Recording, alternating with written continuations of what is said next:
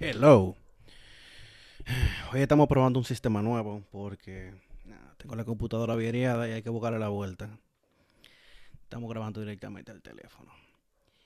Hoy estamos a 26 de agosto. Bueno, ya el gobierno tiene una semana arriba y lo recibieron con una tormentica, para, tú sabes, para ir calentando el brazo. Como de costumbre, la gente en, en lugar, que vive en lugares vulnerables tuvo vul- vulnerables. Tuvo un viaje de problemas, se le llenó de agua la casa. Realmente yo creo que todavía no, en este país no, no hemos tenido como que una disposición real del gobierno para, para ayudar a ese tipo de personas. Ni modo. Se va y se le ayuda y después que pasa todo, volvemos a lo mismo. Hay que, tengo rato diciendo que de todas esas zonas vulnerables, vulnerables, wow, qué difícil. Por ejemplo, la gente que vive al lado de- de los ríos, lo que hay que hacer es levantar un muro de 3 metros de altura y prohibir la entrada de materiales de construcción y de mudanza. Y en 10 años se limpia la zona sola.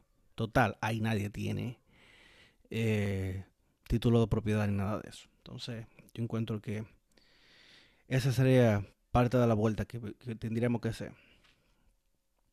Dentro de lo que sí ha causado un poquito de, mm, de molestia en la sociedad, es que vemos que al, al ex administrador de Banreserva le dieron no 100 millones como se pensaba, 200 millones de pesos de bonificación por su buen trabajo.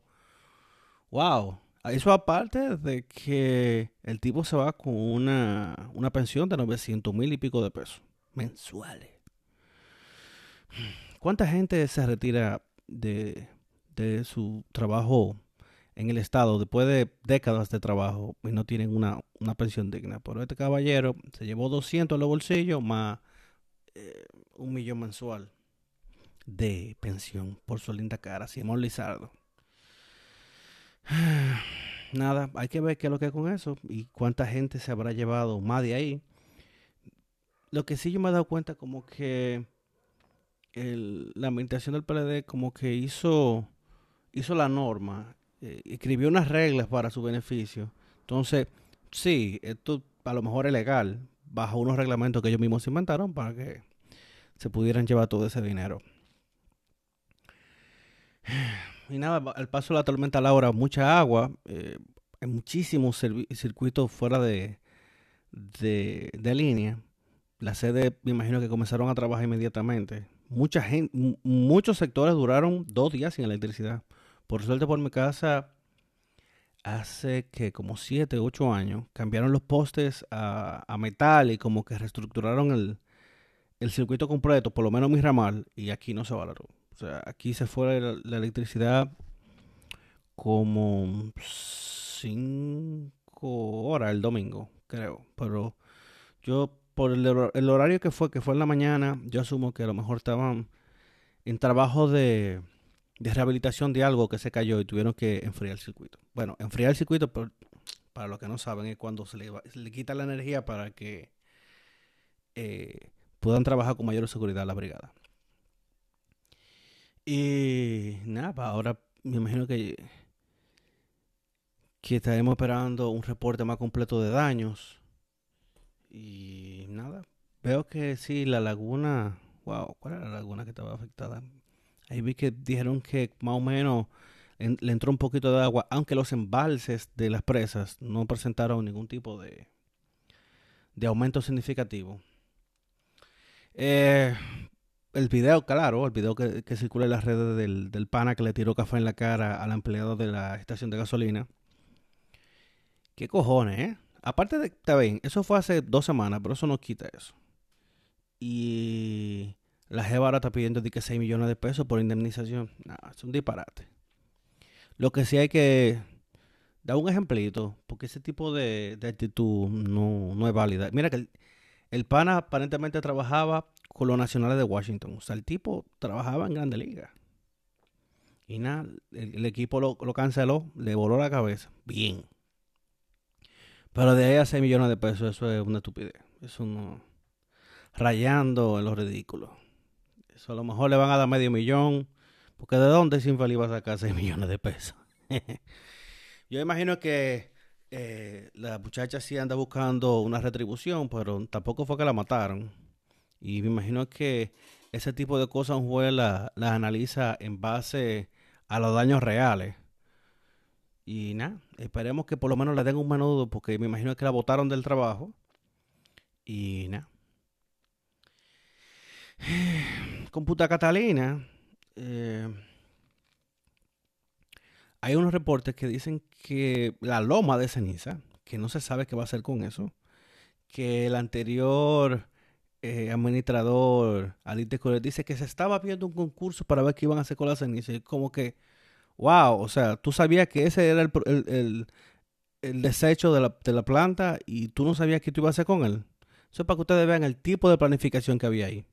Y recuerden que eso lo preaprobó y lo confirmó como bueno y válido hasta la iglesia. Entonces, revisen bien a quién es que ustedes les rezan, porque jurado que ahí cogió dinero todo el mundo para decir que eso estaba bien. ¿Qué vamos a hacer con esa ceniza? Se está planteando que se convierta a gas natural. Eh, no sé qué tan, qué tan viable sea eso, pero que se analice y si, es posible, vamos a gas natural, que es eh, un tipo de generación muchísimo más limpia que el, que el carbón. El carbón se está desfasando, o sea, la mayoría de los países que tenían una gran parte de su generación en carbón mineral ya se están migrando a, gas natural. Y sigo diciendo, aquí debiéramos tener parque eólico en el país entero, a donde sea que califique, debiéramos tener eso. Yo prefiero que le den un incentivo fiscal a los parques eólicos y no diga un aeropuerto. Pero entonces, ¿qué pasa? Toda esa loma, em, si ustedes entran a Google Maps, yo creo que sale ya. Al noroeste de, la planta de Punta Catalina hay, que, hay una loma de, la ceniza. Entonces ustedes saben que con la tormenta del fin de semana, todo, todo ese material se fue al arroyo Catalina, que por eso que se llama Punta Catalina. Y al final de cuentas, toda esa ceniza y toda esa contaminación va a terminar parando el mar.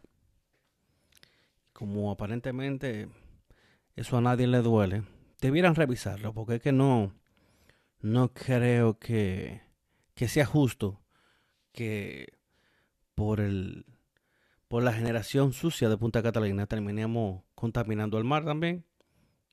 Y, sin contar que ya en la zona, esa, esa ceniza volando, yo imagino que tiene que estar acabando con esa gente. Porque eso es veneno. También como, como dato de inicio de semana, el presidente Luis Abinader dijo que, no pongan su foto en ninguna oficina pública, que mejor pongan foto de su familia. Y después mucha gente vino a mencionar que, sí, que pero que Danilo había hecho eso también. No. Danilo hizo, lo hizo como rumor. circuló el rumor de que Danilo había prohibido que usaran su, su cara dentro de, de la oficina pública. Pero fue como rumor. Y eso mismo, el vocero del, del gobierno, Marchena, Rodríguez Marchena, eh, lo desmintió. Y por eso era que había fotos de Danilo en todos lados. Eso está bien. ¿Qué es lo que hacen poniendo fotos del presidente? Y de paso, que eliminen el desfile militar del 27 de febrero. ¿Para qué? Díganme una sola cosa buena que, que, que dé el, ¿Para qué sirve el, desfile militar del 27 de febrero? Esos son vainas, son vainas trujillitas. Esos son los dictadores que, les gusta esa vaina. el poderío militar y la, cuestión. No, hombre, no. Gastando combustible y un, viaje de recursos, movilizando el, ejército, la Fuerza Armada completa, no, hombre. Pero sí, búsquenlo en acento. En acento fue que vi la noticia. Que realmente Danilo no, no prohibió que, se usara su, su rostro dentro, del, dentro de la oficina pública. Y nada, eh, ah, espérense, la, la gente de aduana incautaron dos millones y pico de dólares en efectivo metido dentro de unas bocinas que venían de Estados Unidos. Los bollos de cuarto. Ahora, sabrá Dios cuántas veces habían hecho esa, vuelta y nunca lo habían agarrado. Mm. Recuerden que por cada uno que agarran, a lo mejor cruzaron 20. Bueno, que revisen bien de quién era en esa bocina y para dónde era que iban. Y eh, resulta que William Pérez Figuereo, el dirigente choferil, fue destituido como subdirector de la ONSA y casualmente él se enteró que él era subdirector de la ONSA hoy, cuando lo, bueno, ayer, cuando lo destituyeron. Dice él, pues yo no sabía que yo era subdirector de la ONSA. Ya tú sabes, sabrá Dios quién era que estaba cobrando el dinero de ese, de ese pana. Que revisen bien, porque se supone que tienen que entonces dar la cuenta de nómina de él llena de su dinero porque él nunca, nunca le puso la mano. O quién era que cobraba ahí. ¿Quién era que tenía esa tarjeta? Y el calambre en el mundo del fútbol es que Lionel Messi dijo que quiere ir del Barcelona. Hay mucha gente pidiendo la cabeza del técnico. Suárez, Suárez se va también. Eh, aunque me estaba comentando, porque yo, yo soy madrilita, pero estaba hablando con un pana que es del Barça y me dice que, que al parecer Messi se quería ir porque Suárez se iba también. Entonces, nada. Total, a mí me dieron pila de cuerda cuando, cuando Ronaldo se fue, cuando Cristiano Ronaldo se fue para Juve. Y, nada, el, Madrid sigue. Eso es como los Yankees. a los Yankees entran y salen pila de gente, pero tú no tienes que cambiar de, de equipo por eso. Hay que ver si, ahora que vamos a ver si ellos eran del bolsa de verdad o siempre eran eh, fans de Lionel Messi. Porque ahora que Lionel Messi se va, ¿para dónde? ¿Para dónde se irá? Porque es que ya, te voy a decir una cosa, llega un punto que esos tigres tienen tanto dinero que yo hubiese, me hubiese retirado hace rato a disfrutar su cuarto, porque ¿qué te vas a retirar? Eh, hecho un cueco viejo, no, bueno. y nada, eso es todo por hoy. había un juego ayer anoche de, de los Yankees con los Bravos, pero se suspendió por lluvia iba a lanzar Gary Cole y veo que ya mandaron a sentar a, a Clint Fraser que al parecer lo van a lo van a cambiar ahora pero te voy a decir una cosa. Clint Fraser ha dado, ha dado la talla desde la temporada pasada cuando el equipito de AAA de los Yankees fue que mantuvo a los Yankees la pelea cuando tenía un hospital. Giancarlo Stanton el niño de cristal no ha dado nada él entra, se poncha 20 veces y da un honor, y como que la gente se le olvida que tiene eh, un mes en la lista de lesionados y que se vive ponchando. Entonces, a Frazier lo que, lo que le, lo atacaron el año pasado fue por, por la defensa, por el tipo hecho, ha hecho un par de jugadas buenas. Entonces, que lo dejen ahí en el field. Aaron George estaba en la alineación como designado entonces, vamos a ver qué resolvemos con eso. En, el, en, los jardines estaba Gardner, Tuckman y, Hicks.